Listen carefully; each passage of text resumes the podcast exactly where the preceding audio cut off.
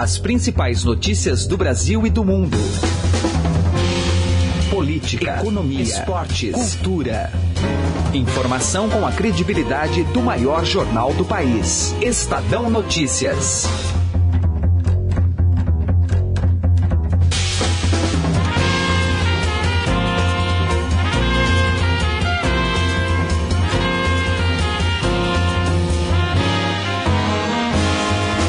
Você acompanha os principais fatos do Brasil e do mundo aqui no Estadão Notícias desta terça-feira, 28 de março de 2017. Economia.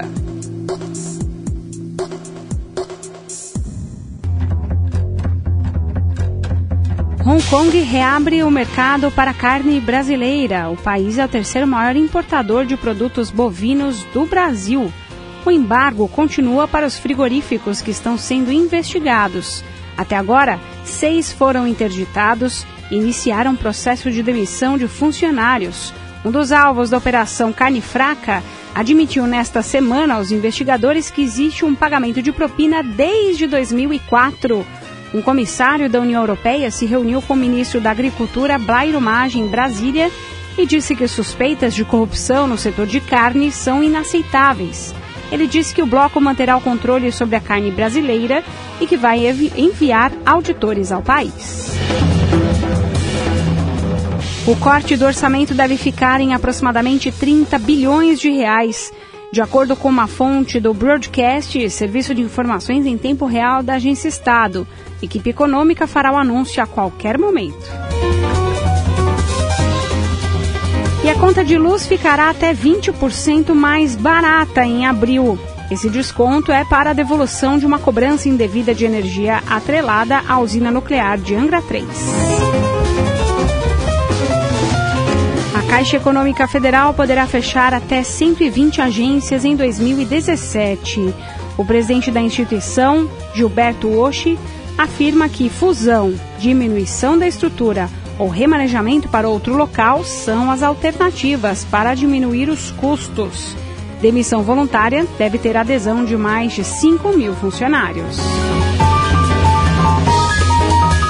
Vendas reais em supermercados caem 0,24% em fevereiro, de acordo com a Associação Brasileira de Supermercados. Segundo a categoria, o Brasil ainda sente os reflexos da crise e do alto desemprego. Os estados e os municípios terão seis meses para promoverem mudanças nos sistemas de aposentadoria dos servidores. Aqueles que não mexerem na concessão dos benefícios públicos serão obrigados a seguir as regras federais da Previdência. Política. E aqui no Estado Notícias vamos falar agora sobre mais uma fase da Operação Lava Jato, a 39ª fase que foi executada hoje pelos agentes da Polícia Federal e teve uma prisão também. Vamos às informações do repórter Luiz Vassalo, do blog do Fausto Macedo, no portal estadão.com.br. Vassalo, quem é essa pessoa que foi presa, em qual circunstância? Você pode contar pra gente? Olha, Camila, quem foi preso foi o ex-gerente da Petrobras, Roberto Gonçalves que já havia sido preso temporariamente em 2015, em uma das operações da. É, uma das fases da Operação Lava Jato, né? Mas dessa vez ele está preso preventivamente, porque, segundo o juiz Sérgio Moro, há mais provas, indícios de documentação aí enviada é, pela Suíça, né? Sobre contas atribuídas a esse ex-gerente da Petrobras, né, o Roberto Gonçalves, e então a, esses indícios são o que motiva a prisão preventiva dele. O Roberto Gonçalves foi sucessor do Pedro Barusco, um dos delatores da Lava Jato e também é, foi gerente da Petrobras. E ele teria, segundo as investigações, dado continuidade, né? O Roberto Gonçalves deu continuidade aos esquemas de corrupção instaurados na estatal, segundo aponta a Força Tarefa da Lava Jato. Ele foi preso temporariamente em novembro de 2015 e na época a custódia não foi convertida para preventiva e o ex-gerente foi solto depois de 10 dias detido, né? Só que de acordo com o juiz Sérgio Moro, naquela ocasião ainda não havia carga probatória suficiente, né? O que só, só foi agora comprovado, segundo o juiz, com a vinda de documentação de uma cooperação né, do Ministério Público da Suíça, que enviou documentos que davam conta de que ele seria beneficiário de contas na Suíça é, que teriam recebido é, propinas é, oriundas de contrato da Petrobras. Né? O magistrado ainda apontou que não havia indícios de que Gonçalves, durante as apurações da Operação Lava Jato,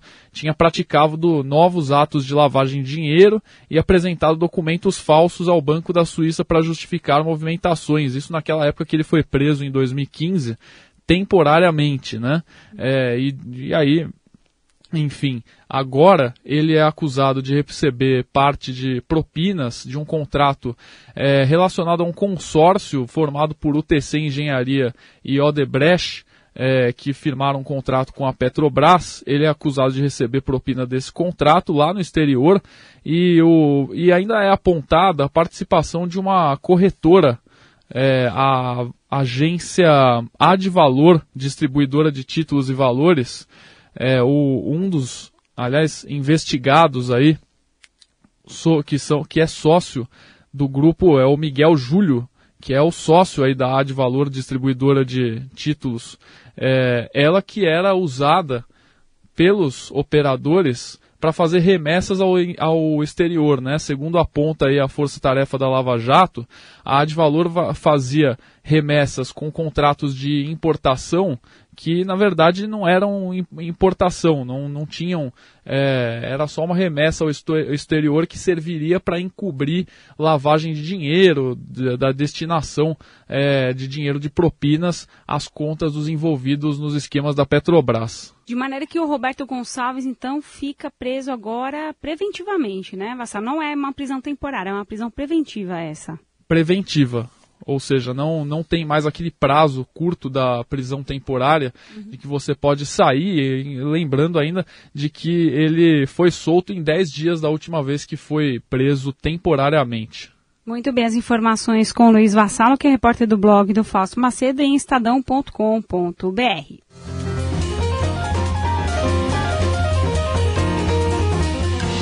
Ainda falando sobre política, o Marcelo Debrecht relatou ao Tribunal Superior Eleitoral que até a Marinha o procurava para liberar verbas no governo. De acordo com informações da coluna do Estadão, o empresário revelou que tinha tanta influência no governo que a Marinha recorria a ele para liberar na Fazenda recursos ao programa de submarinos. Agora aqui no Estadão Notícias a gente vai falar mais sobre o lei de abuso de autoridade e como se posiciona o Procurador-Geral da República, Rodrigo Janot. Quem tem as informações direto de Brasília é a repórter Isabela Bonfim, que vai trazer essas informações para a gente. Tudo bem, Isabela? Olá, Camila, tudo bom? Tudo. Como é que o Procurador-Geral da República se posiciona em relação ao projeto de abuso de autoridade, hein? Olha, Camila, o Rodrigo Janot, Procurador-Geral da República, veio aqui é, no Senado, na Câmara, fez uma visita oficial, né? E ele trouxe uma sugestão que, na verdade, é muito semelhante à sugestão do juiz Sérgio Moro, né? Que é o juiz em primeira instância da Lava Jato.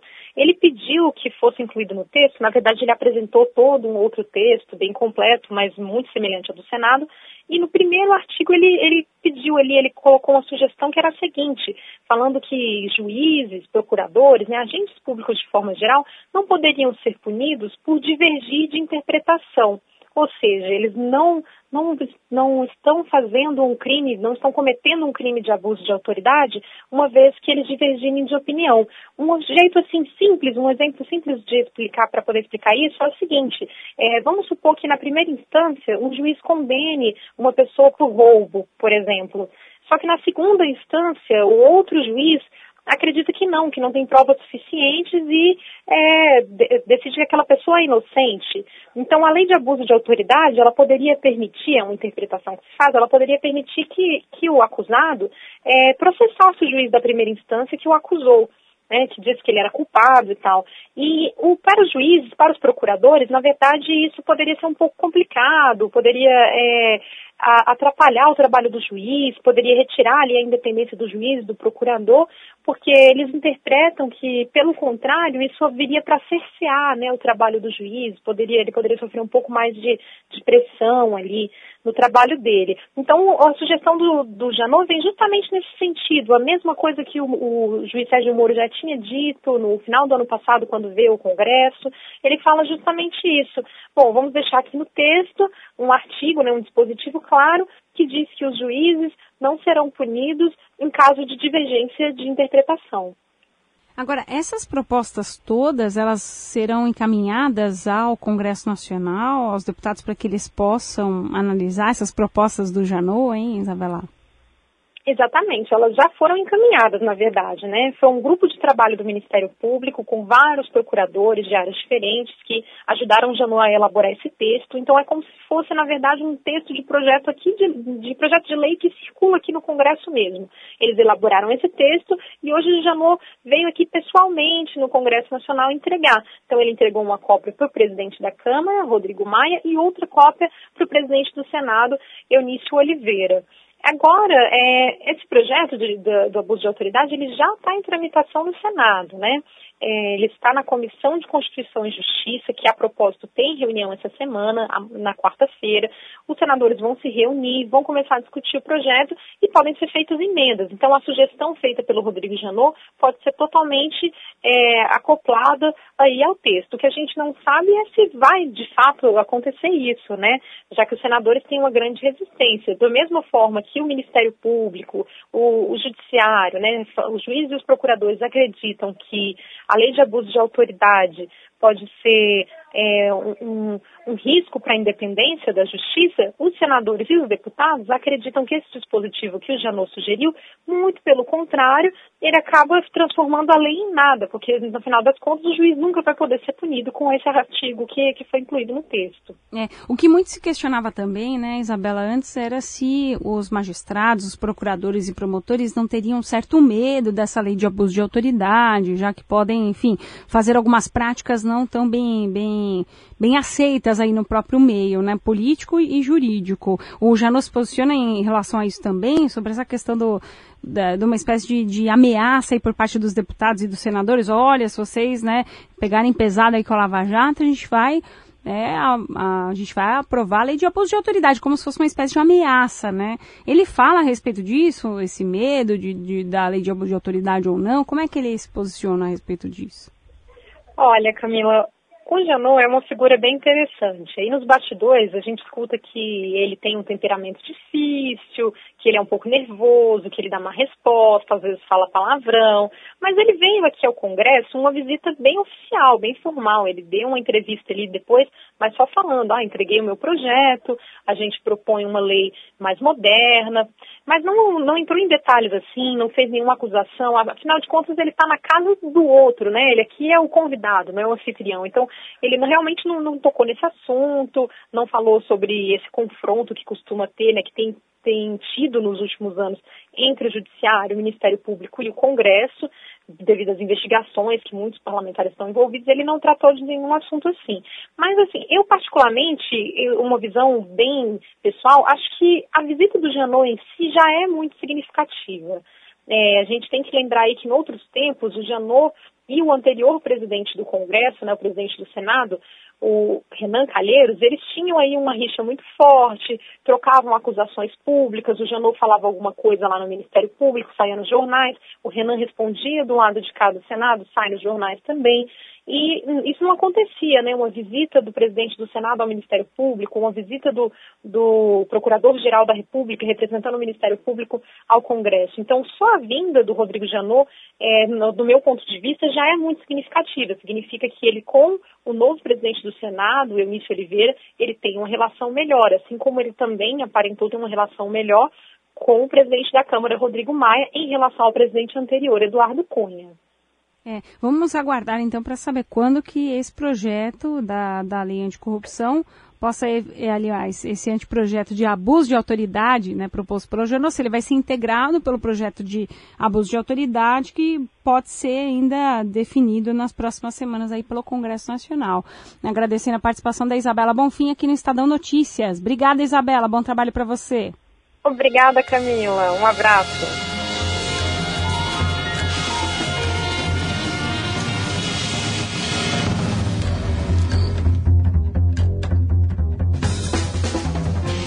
O presidente do TSE, Gilmar Mendes, afirma que a tendência é iniciar na semana que vem o julgamento da ação que pede a cassação da chapa Dilma Temer.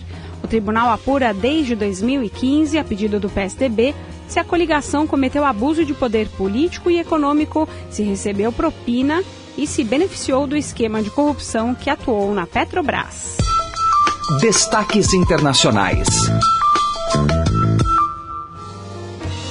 Os 34 países da Organização dos Estados Americanos discutem hoje a crise na Venezuela.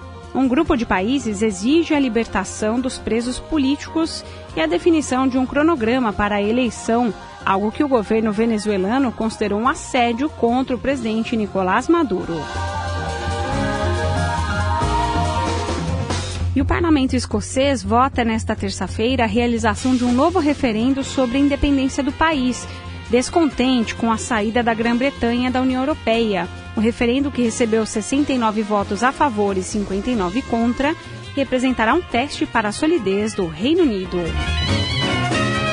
Presidente dos Estados Unidos, Donald Trump, irá assinar um decreto revogando políticas climáticas da era Obama. A medida visa fortalecer a geração de energia doméstica e criar empregos, mas os ambientalistas dizem que o decreto é perigoso. Presidente da Bolívia, Evo Morales, anuncia viagem de urgência a Cuba para retirar um tumor benigno. Ele diz que o procedimento é rápido. Metrópole.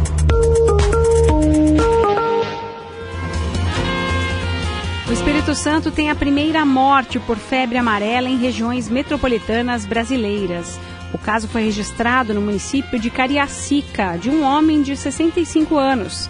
Desde o início do ano, 37 mortes em decorrência da febre amarela foram contabilizadas no estado.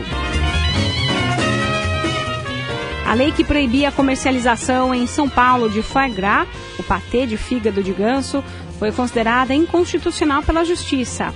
A Câmara Municipal, que tinha proibido o produto na cidade, diz que vai recorrer. A Associação Nacional de Restaurantes entrou com uma ação na Justiça solicitando a revogação desta decisão. A greve dos policiais civis prejudica as estatísticas sobre crimes no Rio de Janeiro. A taxa de homicídios, um dos poucos indicadores divulgados, cresceu 24,3% em fevereiro.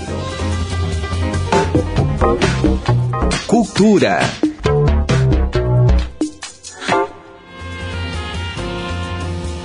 A cantora Fernanda Abreu foi confirmada nesta terça-feira como mais uma atração do Rock in Rio 2017.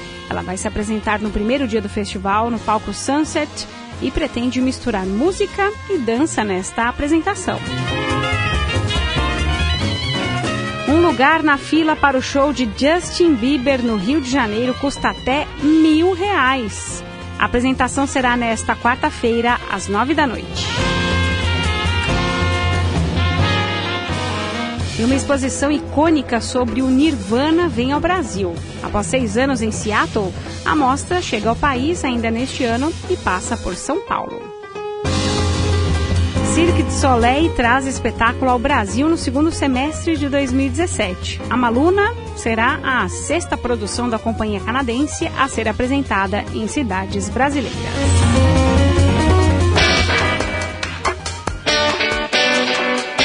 Esportes.